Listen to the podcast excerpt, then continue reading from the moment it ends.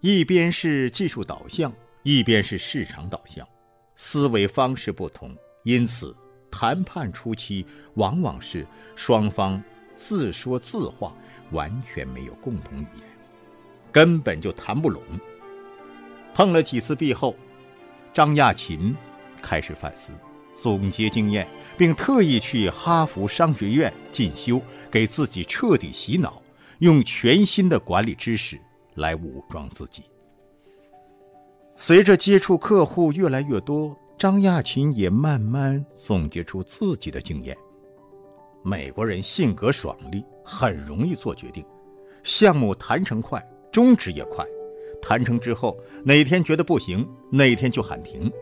而日本客户和韩国客户，尽管谈判的时候有些拖拖拉拉，做决定也很谨慎，但一旦谈定，就会把你当成朋友，一直把项目做下去。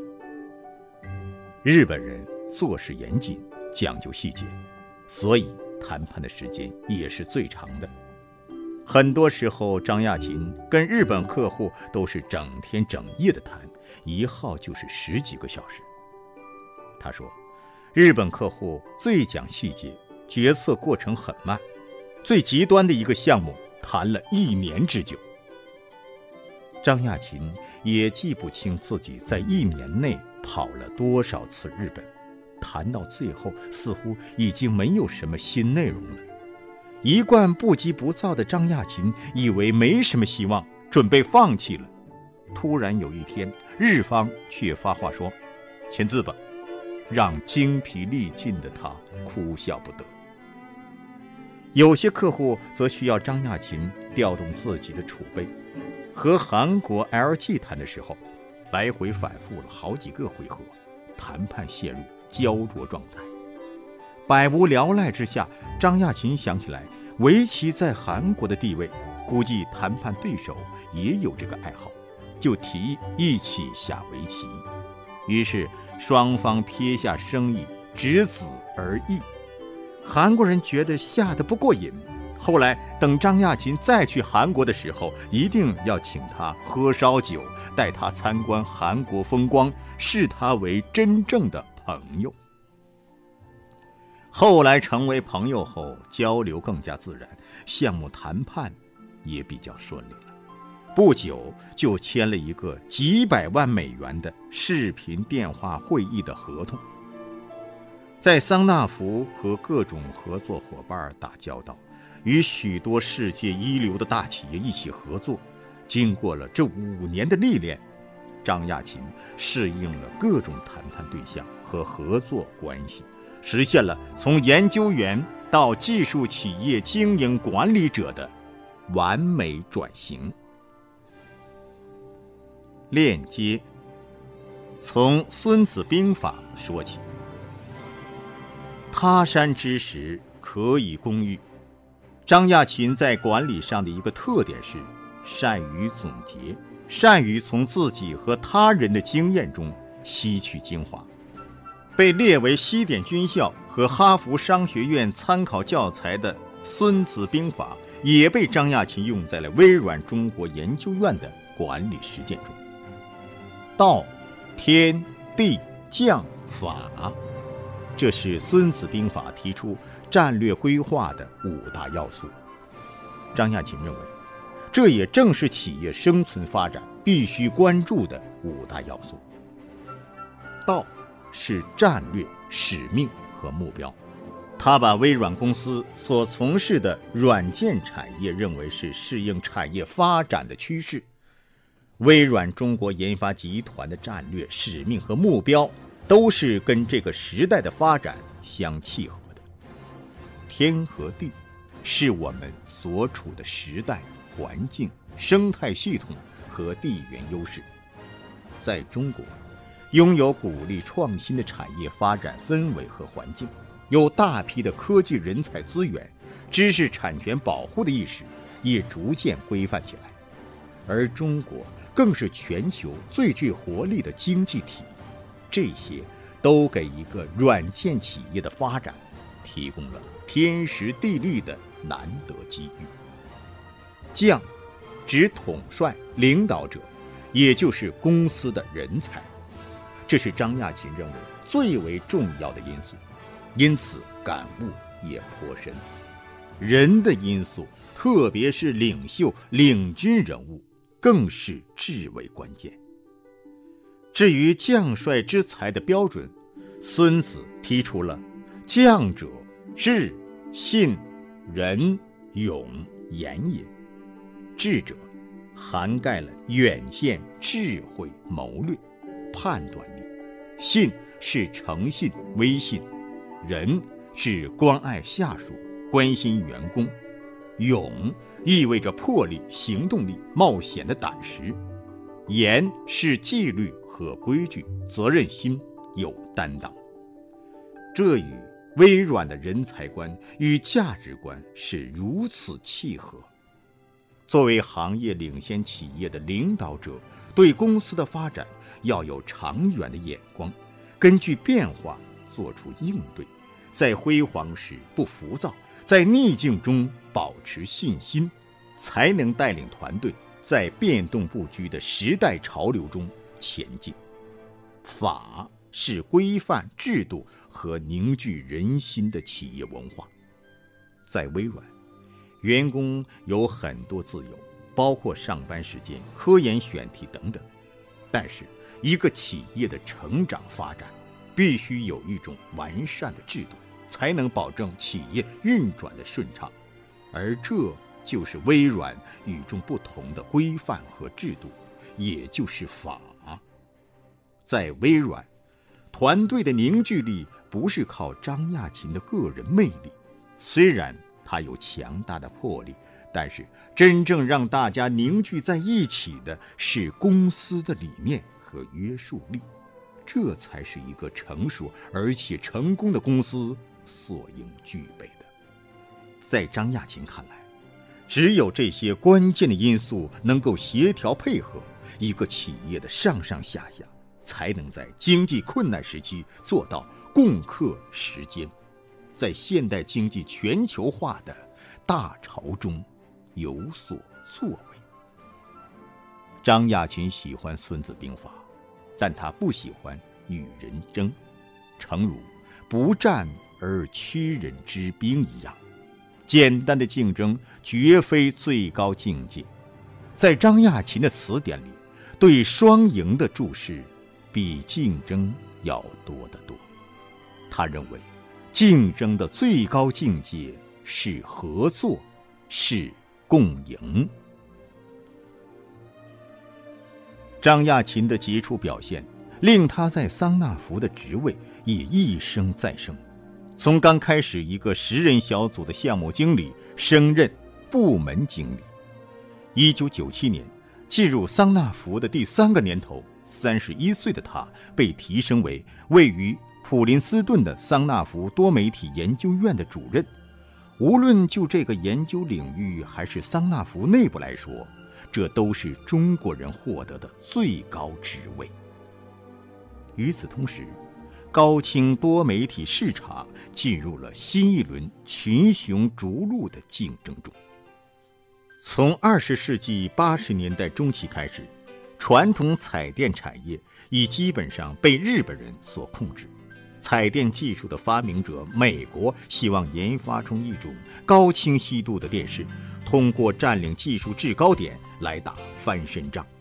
而当时日本人其实已经在这方面实现了科研突破，他们开发出模拟制式的高清晰度电视技术，并很快将之确立为标准。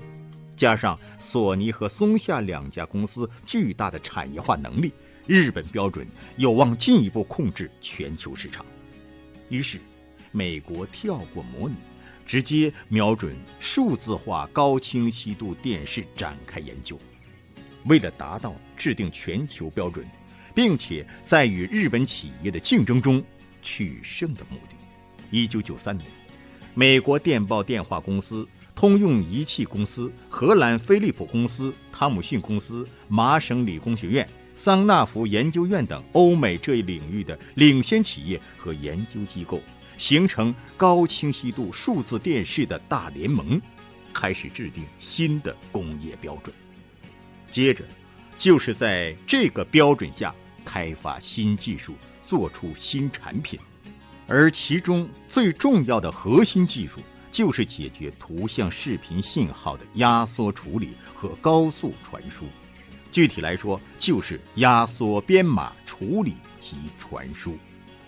尽管维持研究院正常运转的合作项目占据了张亚勤的主要精力，但正如桑纳福研究院的老板给张亚勤的启示：“只有高瞻远瞩，才能抢占市场先机。”在为日常事务忙碌的同时，张亚勤从未离开过这个领域的前沿研究。在高压力的环境下。张亚勤的创造热情被极大的激发了出来，他充分发挥自己在速率控制技术、数字多媒体技术、视频通信技术方面的深厚功底，在包括声音、图像、视频等多种数据处理中，完成了一系列技术创新。同时，在张亚勤领导桑纳福多媒体研究院的几年时间里，这家研究院也创造了。数百项新技术申请了数百项专利，其中五项最重要的技术和专利都是由张亚勤独立研发完成的，也使得桑纳福在数字电视、网络媒体、多媒体领域成为全球领先的研究院。一九九七年，张亚勤又获得一项殊荣，当选为。美国电气电子工程师协会院士，这是电气电子研究领域全世界最高的学术荣誉。时年三十一岁的他，也是 IEEE 一百年历史中最年轻的院士。这份荣誉体现了张亚勤在专业领域的成就。视频压缩和数字视频的传输，在互联网和电视传播中。都是一个十分重要的课题。计算机、电视、手机等数据源要想走向融合，有一些关键的技术难关需要攻克。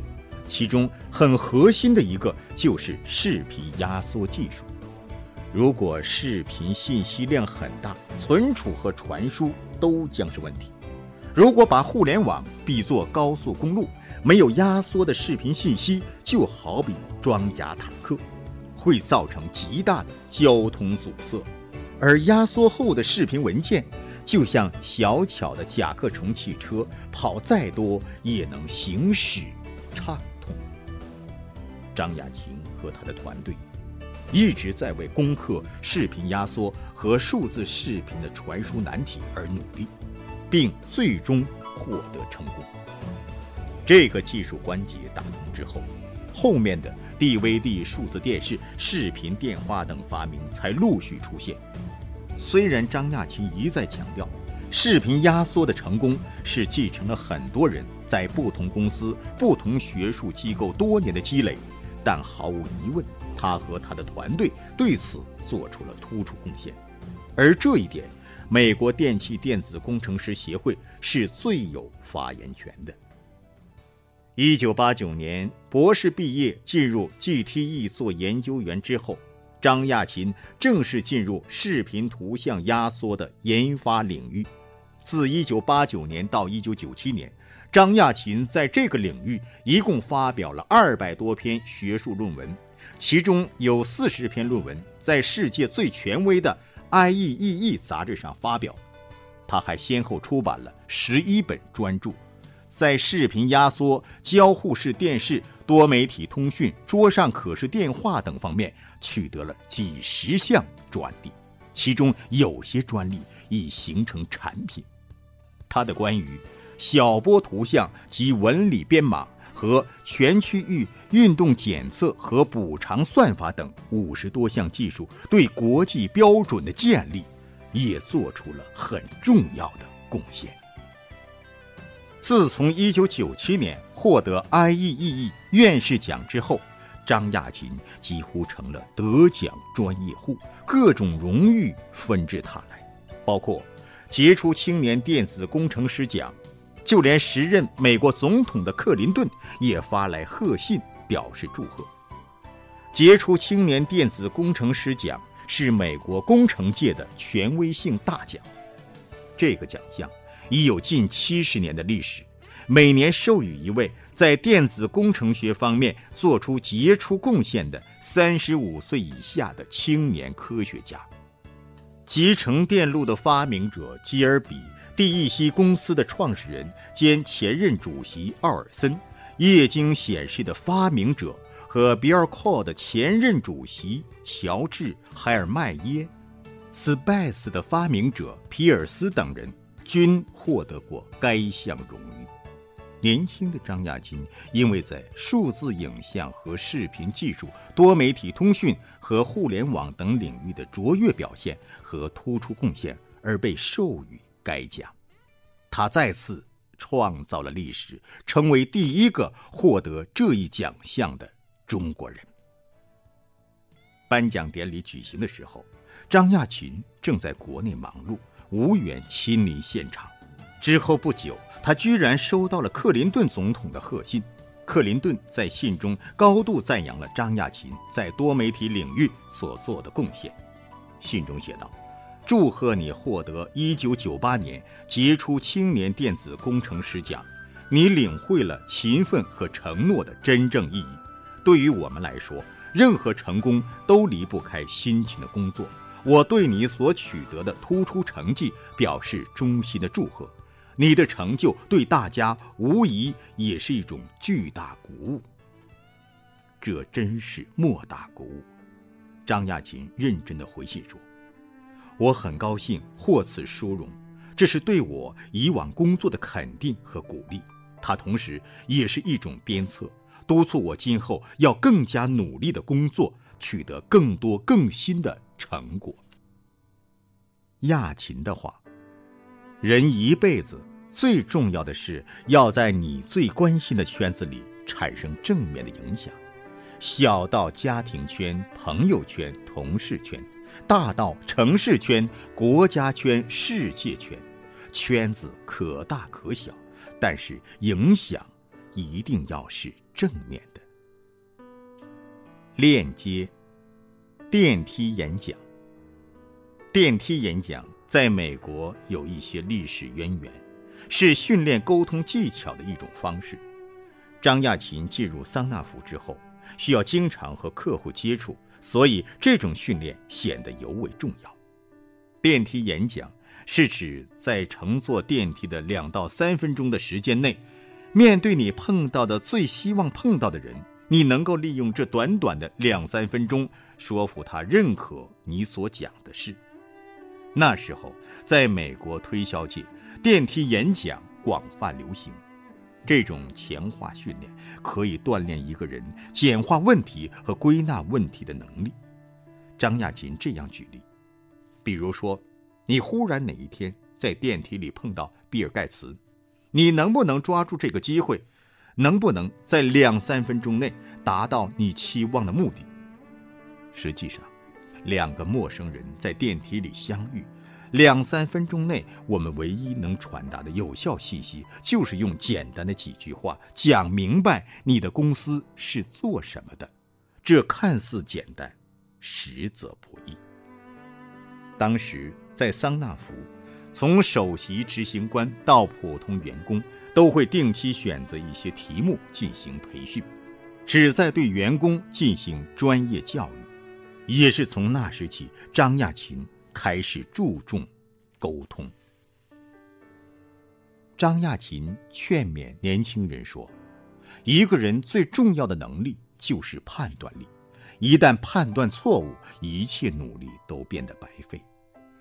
真正优秀的人。”其出众之处不是有多少个选择，而是面对众多的机会，选出最正确的那一个。一九九八年，张亚勤在美国的科学研究成果丰硕，好几家跨国名企的绣球纷纷抛向了他。面对这些很多人梦寐以求的工作机会，张亚勤并没有心动，因为对于他来说，这些工作机会都只是重复。他在等待，等待一个能够实现更大价值的机会。李开复那个从中国打来的越洋电话，带来了他一直在等待的机会。通话时间仅仅五分钟，张亚勤决定回国。一九九八年九月底，普林斯顿的天气开始慢慢转凉。张亚勤在桑纳福多媒体研究院的工作已经驾轻就熟。当时他领导着一个拥有近百名研究精英的团队，业务从研究、产品化、市场，甚至延伸到了创业公司上市。张亚勤在中国科技大学的师弟李世鹏也在毕业后被他招至麾下，两人还说起。国庆节将至，远在家乡的同胞们应该都准备过节放假了。张亚勤清晰地记得，那是个凉爽的下午，下班时间已到，同事们陆续离开了研究院。他像往常一样，并不着急回家，开始处理一天的电子邮件。在近百封电子邮件里，有一封很不起眼的邮件引起了他的注意。邮件来自一家猎头公司，刚开始他以为是垃圾邮件，就随手删掉了。但又一想，还是看看究竟是什么内容再说。这封邮件说，微软将在中国建立一个基础研究机构，计划招募几名世界级科学家一起去中国创业。邮件最后说，如果张亚勤有兴趣。研究院的李开复院长想和他谈谈。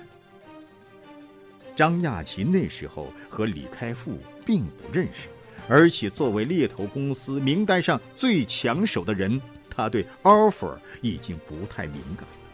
不过，邮件中的“中国”二字，还是照亮了他心中模糊的想法。于是。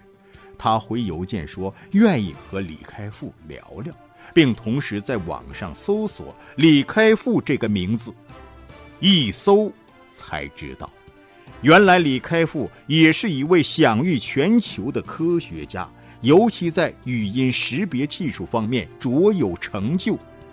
早在1988年，李开复还在哥伦比亚大学读书期间，就开发了奥赛罗人机对弈系统。击败了人类的黑白棋世界冠军。后来，他又开创性的运用统计学原理，开发出世界上第一个不特定语者连续语音识别系统，引起业界的轰动。